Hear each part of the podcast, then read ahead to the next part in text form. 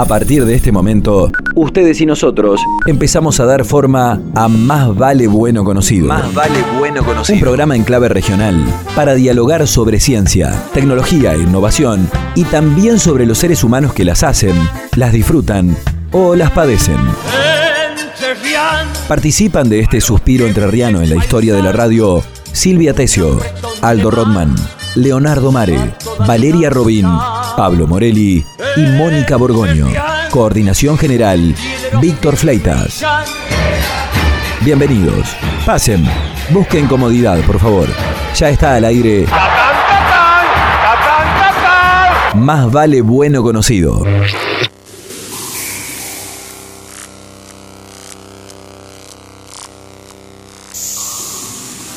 El debate sobre la salud mental está instalado desde hace tiempo en ciertos ámbitos académicos. Su capacidad de incidencia en una parte de la sociedad se puede evidenciar en los cambios producidos en el área de las políticas públicas, una de las cuales es la transformación de los hospitales neuropsiquiátricos. Hasta no hace tanto, el problema de lo que ligeramente llamamos locura debía ser tramitado en un espacio más bien carcelario. Separados del resto de la comunidad, los individuos con comportamiento anómalo diagnosticado eran sometidos a un protocolo siniestro de aislamiento y medicación que muchas veces, lejos de proveerles salud, los enfermaba aún más. Todos tenemos en nuestra retina postales de esos lugares de reclusión, brillantemente captados por la lente inquieta de Liceo Subiela, cuando en un ya lejano 1986 filmó Hombre mirando al sudeste. Las conversaciones del médico, representado por Lorenzo Quinteros, y un extraño paciente que decía llamarse Rantés, encarnado por Hugo Soto, dan cuenta de una notable profundidad analítica y una lucidez inquietante. Las tradiciones de un campo disciplinar donde los roles están claramente distinguidos y ejercidos con determinación, cuando no con violencia, parecerán conmovidos en primera instancia, pero finalmente se impondrán a todo intento de reconsideración paradigmática. La historia no recordará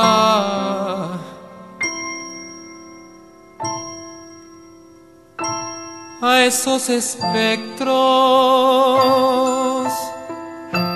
que andan solos con su alma. Por suerte, lentamente, la realidad de estos espacios va cambiando y con ellos, por vía de un sano contagio, ciertas zonas del debate social. Sin embargo, no suele ser motivo de mayor atención el problema que aparece detrás de un interrogante crucial. ¿Qué tanta responsabilidad tiene en la salud mental promedio la forma de entender el mundo que asumimos con tanta naturalidad? Para ser más directos, ¿cuánto nos enferma la forma de ver la vida a la que nos sumamos muchas veces irreflexivamente? También es inquietante tratar de determinar cuánta salud promueve la sociedad actual. Hace falta analizar el enfermizo afán de ciertos dirigentes empresarios, sociales, políticos, que nos parecen exitosos, para darnos cuenta de que hay un desvarío tolerado y hasta reivindicado, defendido.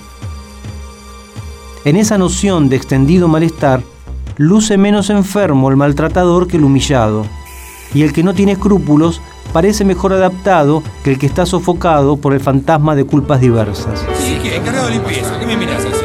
Pero no importa. Que hay gente que, no- que acaso, qué sé yo, no hace otra cosa. Nuestra sociedad, este ritmo de vida, estos rituales de inhumanidad que recreamos, incluso criticándolos, ¿multiplican los estados saludables?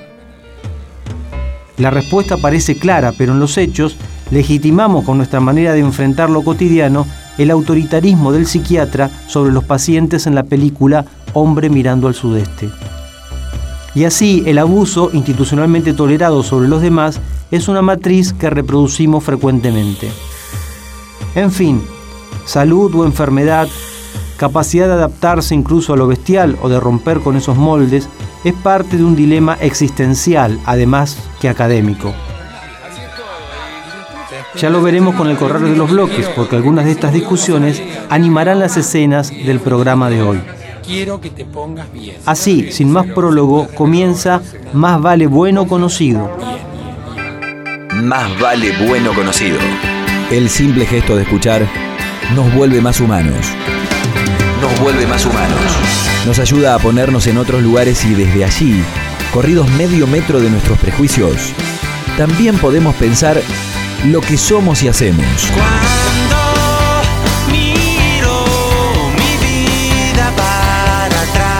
Lo que somos y hacemos.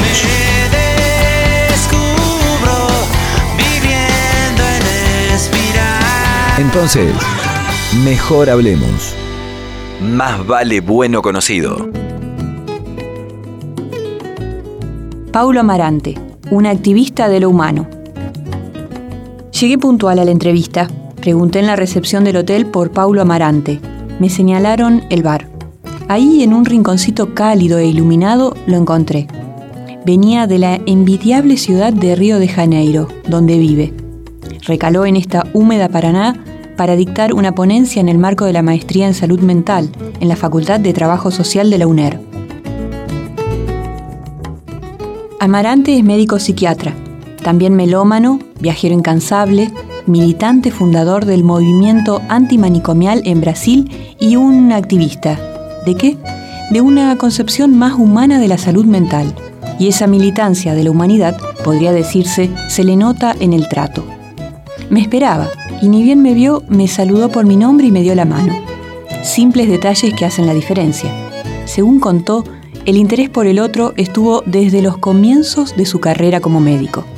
Quando fui a ser a pasantía, já como eh, estudante de, de, medicina, me impressionei muito com, com a situação dos manicômios e dos médicos.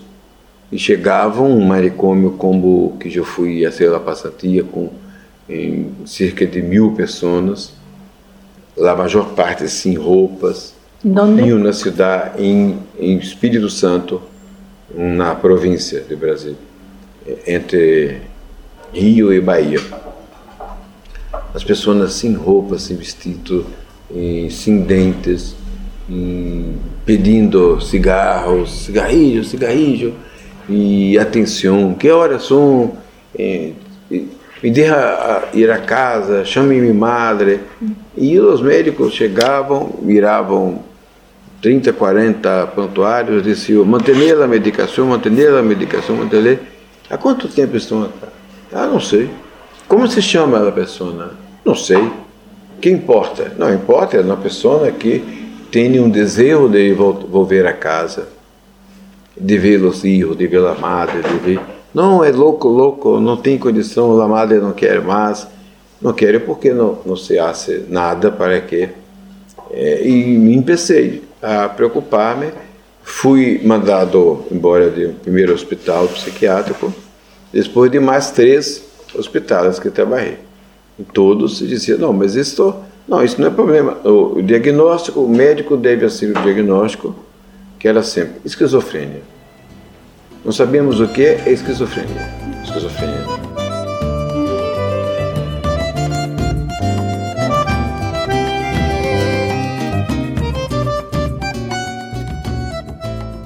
En el universo de la medicina no es fácil hallar un profesional y menos aún un psiquiatra que sepa escuchar, que se interese por la persona que tiene enfrente, que piense menos en la medicación y mire el entorno y sus posibilidades.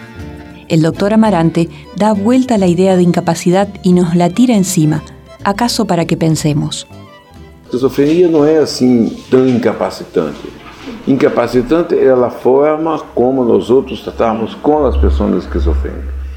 muitos de los síntomas que ellos têm não são de la enfermidade, mas sim de la exclusão de 20, 30 anos de institucionalização. El entorno. Do entorno, de tudo que se faz. Produzir estes questionamentos em las teorias, em las certezas psiquiátricas, em la verdade, la loucura.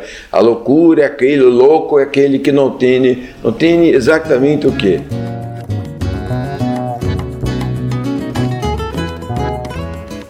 Así surgió un movimiento de ideas al interior de la psiquiatría fundado por Paulo Amarante en Brasil, que claro, tuvo sus detractores, sus opositores. Ahí fue que le pregunté sobre las resistencias que nunca faltan en los procesos de transformación social. Criei este, este movimiento brasileiro. Empecé empezó a, encontrarse, a encontrar socios para, para Encontrei, no estar solo. É, com amigos que eu sempre dizia, mas que Empezamos, e aí empezamos e criamos um grande movimento que já tem como que quase 40 anos. Quando hicimos este movimento todo em Brasília, estavam, eh, apresentamos a lei oficialmente em 89. Fomos a, hasta 2001 não? para a aprovação. Aí apareceram a academia conservadora que dizia, não, os loucos têm que estar em manicômio, tratados com eletrochoque, com isso, isso, aquilo. Os outros que, os familiares diziam, não, se cerrar os manicômios, como eu faço? Como água, né? Não tenho como pôr o familiar em casa, sou pobre, né? e todos os problemas e surgiram os conflitos. Pero, neste mesmo tempo, fomos fazendo as práticas e demonstrando aos familiares, oh, não, não queremos sacar e entregá-las, queremos fazer outros é, serviços, serviços mais abertos, que você pode ir a casa, assim, e de qualquer maneira, se não há como viver a casa, aí podemos criar casas, podemos criar trabalho.